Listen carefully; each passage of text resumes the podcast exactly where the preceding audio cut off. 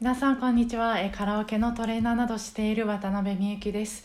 この番組は大阪梅田でカラオケレッスンやカラオケ会などをする日々で感じたことをほぼ毎日配信しています。えっ、ー、と今日まあある、えー、電車に乗ってでまた別の電車に乗り換えるのにえー、ちょっとこう支払い方法が分からなくて、えーと、駅員さんに質問したんです。でまあちょっと分かったような気がして、えーと、試したら間違えててでまた別の店員さん、えー、店員さんじゃない駅員さんに聞いてでそれでもちょっとまた間違えてで最後また、えー、別の駅員さんに聞いてようやく分かったんです。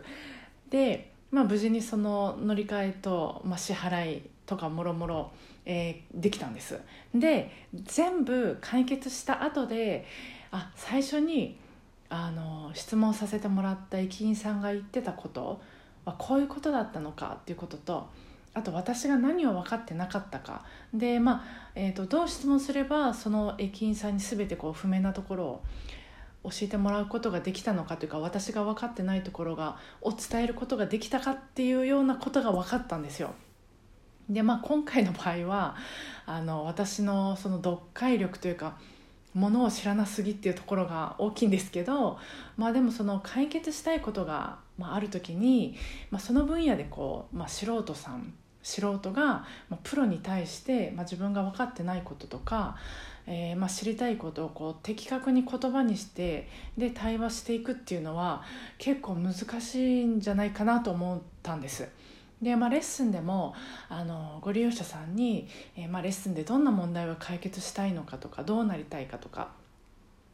あの聞かせてもらうんですけど、まあ、特に初めて来られた方っていうのはあの、まあ、上手くなりたいとか、まあえーと、気持ちよく歌いたいとか、えーまあ、大きい割と大きいくくりでというかふわっとした感じで言われることが多いんですよ。で